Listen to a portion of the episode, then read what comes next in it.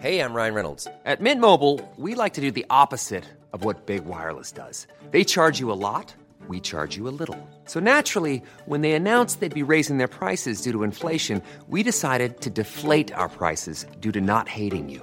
That's right. We're cutting the price of Mint Unlimited from $30 a month to just $15 a month. Give it a try at mintmobile.com slash switch. $45 upfront for three months plus taxes and fees. Promo rate for new customers for limited time. Unlimited more than 40 gigabytes per month. Slows. Full terms at mintmobile.com. Hiring for your small business? If you're not looking for professionals on LinkedIn, you're looking in the wrong place. That's like looking for your car keys in a fish tank. LinkedIn helps you hire professionals you can't find anywhere else, even those who aren't actively searching for a new job but might be open to the perfect role. In a given month, over 70% of LinkedIn users don't even visit other leading job sites. So start looking in the right place. With LinkedIn, you can hire professionals like a professional. Post your free job on linkedin.com slash people today. Bonjour, je suis Clara Garnier-Amouroux et vous écoutez Code Source, le podcast d'actualité du Parisien. Le 26 avril dernier, un téléfilm sur l'addiction des jeunes aux opioïdes a été diffusé sur France 2. Intitulé Maman ne me laisse pas m'endormir, il raconte l'histoire vraie de Juliette Boudre et de son fils Joseph, décédé en 2016 d'une overdose d'anxiolytiques et d'opioïdes, des antidouleurs très puissants, largement présents dans nos pharmacies. Florence Méréo, journaliste au service santé du Parisien, a rencontré Juliette Boudre et elle suit son combat pour alerter sur le danger de ces médicaments depuis plusieurs années. Aujourd'hui dans Code Source, on vous raconte l'histoire de Juliette et de Joseph et on fait le point sur cette crise des opioïdes qui commence à toucher la France.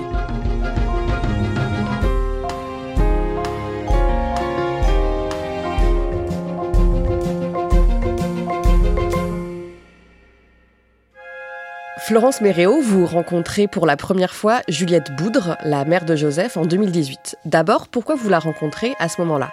En 2018, ça fait euh, deux ans que je suis euh, journaliste santé euh, au journal Le Parisien. Et en fait, en parallèle, j'écris un livre sur les femmes qui ont secoué la médecine et les institutions, soit parce qu'elles ont été victimes d'un médicament, soit, comme c'est le cas pour Juliette, parce qu'elles ont vécu un véritable drame. En l'occurrence, le fils de Juliette, Joseph, est mort à 18 ans d'une overdose après avoir pris un cocktail de médicaments. À ce moment-là, Juliette Boudre vient de publier un livre pour raconter l'histoire de son fils Joseph qui s'appelle Maman ne me laisse pas m'endormir. Comment elle est pendant votre entretien? Juliette, elle a un regard euh, bleu nuit assez profond qui euh, capte beaucoup l'attention. Elle vous explique son histoire de manière euh, très pragmatique, très clinique, parce que vraiment son sujet, c'est que l'histoire de Joseph puisse servir à d'autres parents. Et donc elle le raconte tout en gardant son jardin secret, mais elle veut que le message il imprime. Dans cet épisode de Code Source, vous allez nous raconter son histoire et celle de Joseph. Juliette Boudre a 54 ans, elle est née à Neuilly-sur-Seine le 27 août 1969. À quoi ressemble son enfance? Elle a une enfance assez euh, atypique, presque un peu euh, déjantée. En fait, elle est la fille de Jean-Robert Boudre qui a dirigé le Lido, le fameux cabaret parisien, euh, à la fin des années 70. Et donc, elle raconte qu'avec sa sœur, Sophie, dont elle est extrêmement proche, qu'elle fêtait en fait petit tous leurs anniversaires au Lido, que c'était un peu la fête perpétuelle. Et donc elle a eu une enfance assez joyeuse. Juliette Boudre grandit en région parisienne. Après ses études, elle trouve un travail dans la joaillerie. Elle rencontre un homme, Fred, et le 5 juin 1998, elle donne naissance à leur premier fils, Joseph. Oui, finalement, c'est un parcours euh, assez classique. Elle rencontre Fred, euh, ils sont fous amoureux, euh, ils se marient. D'ailleurs, pour l'anecdote, ils se marient dans une église qui s'appelle l'église Saint-Joseph. Va naître leur premier enfant, Joseph, et puis deux ans plus tard, Juliette donne naissance à un second fils, Max. Quelques années après la naissance de Max, Juliette et Fred se séparent. Décrivez-nous l'ambiance à la maison à ce moment-là. Alors effectivement, euh, c'est un couple qui divorce, mais euh, qui reste en contact. Ils s'entendent bien, euh, ils se parlent. En fait, la famille Boudre, c'est une famille assez ouverte, aimante. C'est une famille où il y a un confort matériel, où tout le monde est présent. C'est en apparence une famille sans problème. Joseph, lui, c'est un enfant joyeux. Oui, c'est un enfant joyeux. Déjà, c'est un enfant qui va bien. Il a une santé de fer, il aime faire le clown, il aime aussi être remarqué, il aime être le centre de l'attention. C'est un petit garçon très mignon, très drôle, qui plaît un peu à tout le monde. À partir de la cinquième, Joseph commence à changer. Ses résultats scolaires chutent, il est insolent avec ses profs et sa mère le surprend à fumer des joints. Elle dit qu'il commence un petit peu à jouer au caïd, puis il répond aux profs, il répond aux parents, et très vite ça se ressent, y compris sur ses résultats scolaires qui vont euh, considérablement chuter. Ses parents finissent par l'envoyer en pension près de Hastings, dans le sud de l'Angleterre. Là-bas, quand il a 15 ans, il fait une crise d'angoisse après avoir fumé un joint. Il va alors voir le médecin scolaire qui lui prescrit du Xanax. Oui, alors effectivement, Joseph, il, dit qu'il va pas très bien, donc on va lui prescrire euh, du Xanax. Euh, le Xanax, c'est un anxiolytique. Ça fait partie de la famille des benzodiazépines. C'est des antidépresseurs, hein, finalement. Et on va lui en donner assez facilement en Angleterre. Quelques mois plus tard, Joseph rentre en France pour les vacances et il demande à sa mère de lui prendre un rendez-vous chez le médecin parce qu'il a du mal à dormir. Oui, tout à fait. Joseph lui dit qu'il ne dort pas, que quasiment toutes ses nuits sont blanches. il va aussi expliquer à la médecin en lui montrant, il lui dit mais j'ai une boule noire là au ventre. Euh, il dit qu'il se sent mal dans sa peau. Et la médecin va lui prescrire à nouveau euh, des anxiolytiques. Juliette est présente à ce moment-là, puis vous savez, elle a ce mouvement un peu de recul, elle plisse les yeux et elle dit mais, mais, mais vous êtes sûr qu'à son âge, il faut lui prescrire des anxiolytiques? Et la médecin va lui répondre mais vous savez madame, il est plus dangereux de ne pas dormir que de prendre ces médicaments. Et donc Juliette repart avec une prescription d'anxiolytiques. Joseph, il commence alors à prendre régulièrement ce Xanax prescrit par son docteur. Il se sent mieux? Non, il ne se sent pas mieux. Euh, il dit même qu'il dort euh, moins bien. C'est Max, le frère cadet de Joseph, qui un jour va dire à, sa mère, un peu en criant, lui disant mais, mais, maman, tu te rends pas compte de ce qui est en train de se passer? Et là, il lui montre euh, les baskets de Joseph. Il soulève les semelles. Il dit mais Joseph, il planque des médicaments dans les semelles des baskets. Il planque des médicaments partout. Regarde dans la chambre, il y en a absolument partout. La sœur de Juliette, Sophie, l'appelle un jour en lui disant Mais Juliette, on a un problème. Joseph est venu me rendre visite euh, et il a volé euh, dans mon armoire à pharmacie du Lexomil, qui est donc un autre anxiolytique. Et là, en fait, ils se rendent compte que Joseph, il va faire en fait tous les fonds de tiroir. Il va euh, dans, la famille, chez les amis, il passe à la salle de bain et il vole tout ce qu'il peut en médicaments. Et là, évidemment, la famille se rend compte qu'il a un vrai problème avec les médicaments. Au bout de quelques mois, les anxiolytiques ne lui suffisent plus. Oui, et Joseph commence à se procurer euh, des médicaments encore plus euh, puissants, euh, des antidouleurs notamment. Juliette ne sait pas comment il arrive à en avoir, mais elle sait qu'il va prendre à ce moment-là de la codéine. Elle sait aussi qu'il prend du tramadol. Tout ça, c'est de la famille des opioïdes. Alors c'est quoi un opioïde? En fait, un opioïde, ça va être prescrit lorsque vous avez des douleurs chroniques très agressives. Les opioïdes, ce sont des dérivés de l'opium. Ça peut être utilisé en cancérologie pour soulager les douleurs. C'est des produits qui sont euh, prescrits euh, sur ordonnance. C'est souvent des boîtes aussi qui restent dans nos propres pharmacies familiales et que les jeunes viennent piocher en faisant euh, les, fonds de tiroir. Concrètement, c'est quoi les effets d'un opioïde sur le cerveau? L'opioïde, en fait, va envoyer un message au cerveau pour réduire la sensation de douleur, pour soulager. Donc c'est pour ça que c'est vraiment très efficace. Il est à la fois très efficace, mais il est aussi très addictif. Il va créer une dépendance assez rapidement. C'est pour ça qu'on dit qu'il ne faut pas en donner pendant longtemps, il faut en donner sur des périodes très limitées et avec des dosages très précis. Un des opioïdes dont on parle beaucoup, c'est le fentanyl. C'est 50 fois plus puissant que l'héroïne. C'est des molécules extrêmement puissantes. Sous l'effet de ces opioïdes, le comportement de Joseph devient erratique et sa famille s'inquiète. Oui, parce que Joseph, euh, en fait, il va alterner entre des moments de grande euphorie, où d'ailleurs il va être très tendre, notamment avec sa mère, où il va vouloir toujours lui faire des câlins, être toujours près d'elle, et des moments de très très grande angoisse.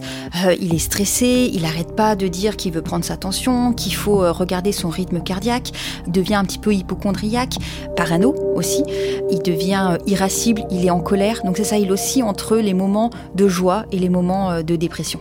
Juliette tente alors d'aider son fils, elle l'envoie en cure de désintoxication et elle le fait hospitaliser à quatre reprises. Après une dernière hospitalisation en décembre 2016, Joseph part chez sa grand-mère à Cannes, dans le sud de la France, avec l'idée de se mettre au vert. Que se passe-t-il ensuite? Oui, euh, Joseph, euh, il adore euh, sa grand-mère, sa grand-mère paternelle. Il dit qu'il veut s'en sortir, qu'il a besoin de se mettre un petit peu au vert, donc il va passer des vacances avec elle à Cannes.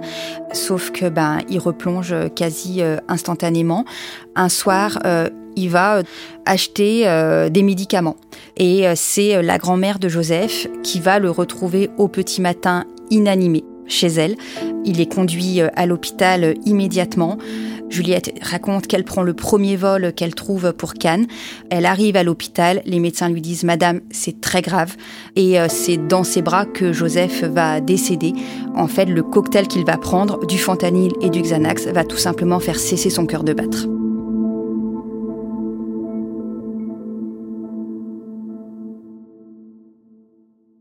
Florence Méréo, les jeunes comme Joseph qui développent une addiction aux opioïdes après avoir pris des médicaments prescrits par un médecin, c'est relativement récent en France. En revanche, aux États-Unis, c'est une crise qui a commencé il y a beaucoup plus longtemps, dans les années 90. Oui, tout à fait. Alors les opioïdes, c'est une drogue de synthèse euh, qu'on connaît depuis les années 50, mais elle a pris une ampleur considérable aux États-Unis euh, dans les années 90 et c'est pas totalement pour rien, c'est que aux États-Unis, vous savez, la publicité pour les médicaments, elle est autorisée et il y a eu une espèce de publicité euh, agressive, une promotion de ces médicaments, les super antidouleurs, la révolution des antidouleurs, notamment sur un produit qui s'appelle l'oxycodone. Quand vous avez trouvé le bon médecin, ayez confiance en lui et n'ayez pas peur de prendre les médicaments qu'il vous prescrit. Pour traiter vos douleurs, il va souvent vous proposer des opioïdes. Certains patients considèrent à tort que les opioïdes sont trop puissants ou qu'ils sont addictifs. En réalité, moins d'un pour cent des gens qui prennent ce type de médicaments développent une addiction. Et en ce qui concerne la somnolence, qui peut apparaître chez certaines personnes au début de leur traitement, elle disparaît très vite. Au départ, ces médicaments qui étaient prescrits dans le cadre de douleurs chroniques, dans le cadre de cancérologie, dans le cadre de douleurs vraiment fortes et importantes, c'est comme popularisé et les gens en ont pris pour euh, n'importe quelle petite douleur. Ça a commencé à faire des ravages aux États-Unis et également euh, au Canada. Aujourd'hui, aux États-Unis, il y a toujours 80 000 morts par an à cause des opioïdes. Aujourd'hui, cette crise des opioïdes, elle concerne de plus en plus de jeunes Français. Oui, alors attention, on n'est pas du tout euh, sur l'ampleur euh, des États-Unis, hein, mais euh, effectivement, on voit une progression des chiffres et il y a notamment un observatoire qui a été créé exprès en France en réponse à la crise des États-Unis pour que justement prévenir la crise en France. Et donc, il mène des études, il regarde l'évolution des chiffres et les chiffres sont assez alarmants. Dites-vous qu'entre 2000 et 2021, les hospitalisations pour surdose d'opioïdes elles ont bondi de 250%. Chaque jour, en France, il y a 8 personnes qui sont hospitalisées parce qu'elles ont pris trop d'opioïdes.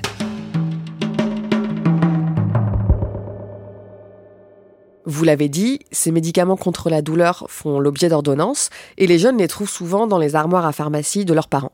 Mais ils peuvent aussi se les procurer de manière illégale, en les achetant par exemple à des dealers. En fait, ils s'en procurent euh, assez facilement. Il y a un business qui se fait, c'est-à-dire qu'aujourd'hui, c'est pas très compliqué d'acheter euh, des médicaments.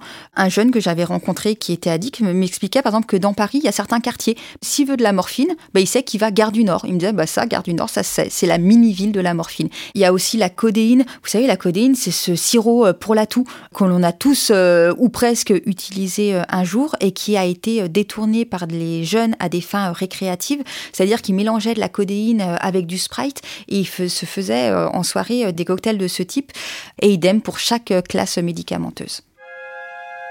On en revient au début de cet épisode de Code Source. Juliette Boudre publie son livre intitulé Maman ne me laisse pas m'endormir pour raconter l'histoire de Joseph et de son addiction aux opioïdes. Et à partir de ce moment-là, elle commence à faire de la prévention dans des collèges et des lycées. Oui, et ça marche plutôt bien.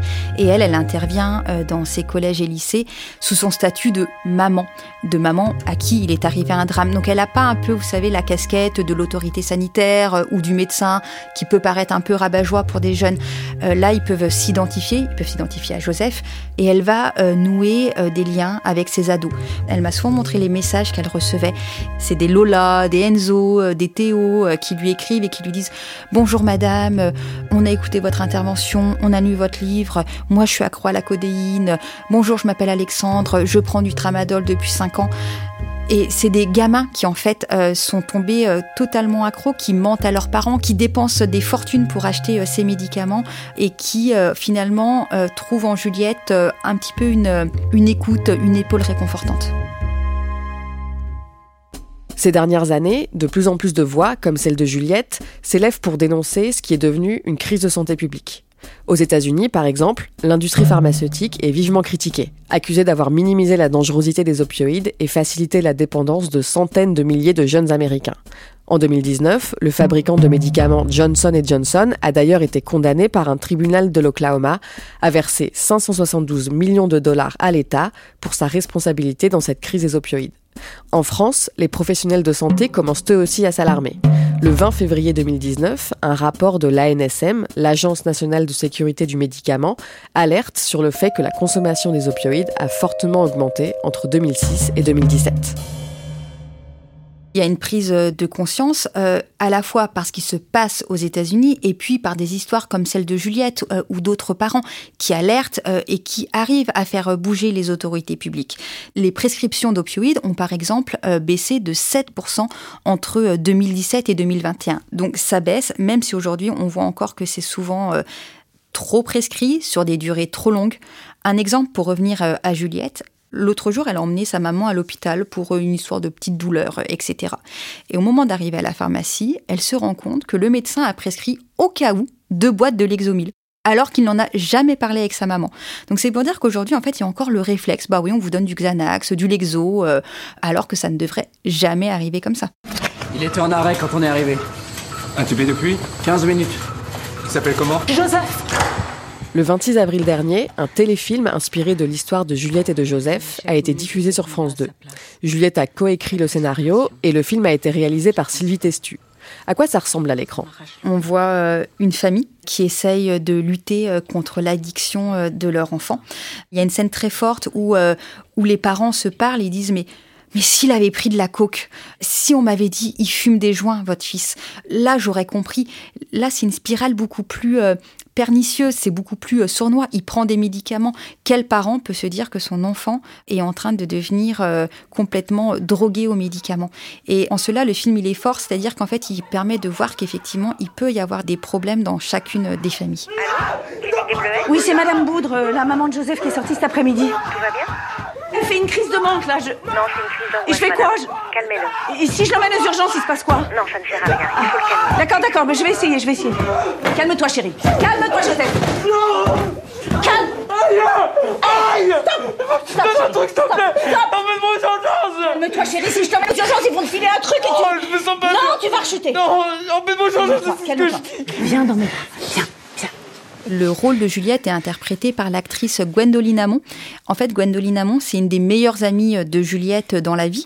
Elles se connaissent depuis qu'elles ont 17 ans. Elles sont nées le même jour. Elles sont toutes les deux nées euh, le 27 août. Elles sont très très proches. Gwendoline Amon a très très bien connu Joseph, enfant, adolescent. Elle a vécu toutes les périodes de l'addiction de Joseph. Et euh, pour Juliette, c'était très important que ce soit Gwendoline Amon qui l'incarne à l'écran. Elle en a pensé quoi, Juliette, du film? Juliette, elle aime beaucoup le film. Elle trouve qu'il ressemble à Joseph. Pour elle, c'était très important que ce film il puisse rendre hommage à son fils sans pour autant cacher les réalités et les méfaits de l'addiction. Florence Méréo, Joseph est enterré dans le cimetière d'Archange, le village familial du Pays Basque. Juliette a deux autres fils, Max et César, le petit dernier, qui avait trois ans et demi quand Joseph est mort. Qu'est-ce qu'elle leur raconte sur leur grand frère? Max, il a euh, deux ans d'écart avec son frère euh, Joseph, donc il a vraiment vécu euh, toute cette période. L'enjeu pour Juliette aujourd'hui, c'est de pouvoir en parler avec César, qui effectivement avait trois ans et demi quand son frère est mort. Elle m'a raconté que récemment, lors d'un moment où César prenait son bain, il lui a posé beaucoup de questions et que Juliette a commencé à lui raconter l'histoire de Joseph. Et c'est important pour elle qu'effectivement il n'en soit pas exclu. Juliette Boudre a rencontré le ministre de la Santé François Braun. Qu'est-ce qu'elle lui a demandé? Elle espère en fait euh, une grande campagne de sensibilisation sur les médicaments. C'est-à-dire qu'elle dit on parle effectivement beaucoup des drogues, on parle de la cocaïne, on parle des joints, euh, on parle des drogues de synthèse, mais euh, les médicaments c'est pas du tout un sujet qui est abordé aujourd'hui en France. Aujourd'hui, Juliette continue à sensibiliser les jeunes aux dangers des opioïdes dans les collèges et dans les lycées. Dans quel état d'esprit elle est? Aujourd'hui, elle veut toujours aller au contact des jeunes et leur expliquer les méfaits que peuvent avoir les médicaments, mais elle dit aussi que avec ce film, la boucle, elle est un petit peu bouclée pour elle. Ça fait quand même plusieurs années qu'elle est dans le combat et que ce film, c'est un bel hommage à son fils et qu'elle espère aujourd'hui que ce film, il va pouvoir aussi faire son chemin tout seul.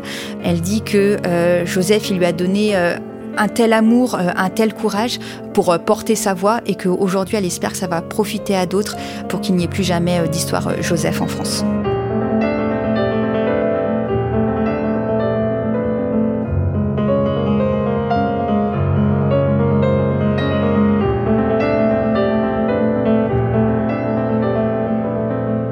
Merci à Florence Méréo.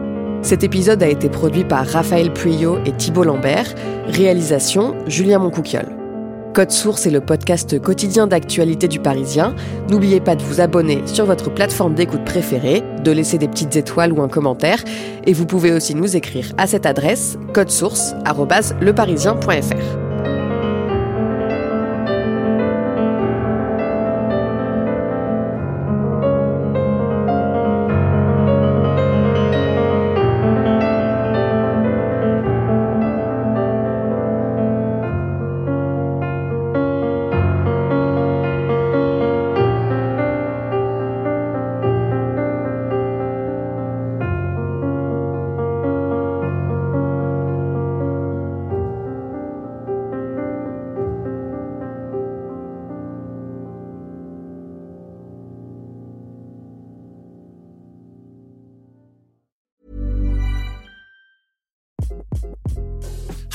this is Craig Robinson from Ways to Win, and support for this podcast comes from Invesco QQQ, the official ETF of the NCAA. The future isn't scary. Not realizing its potential, however, could be. Just like on the recruiting trail, I've seen potential come in many forms as a coach. Learn more at Invesco.com slash QQQ. Let's rethink possibility. Invesco Distributors, Inc.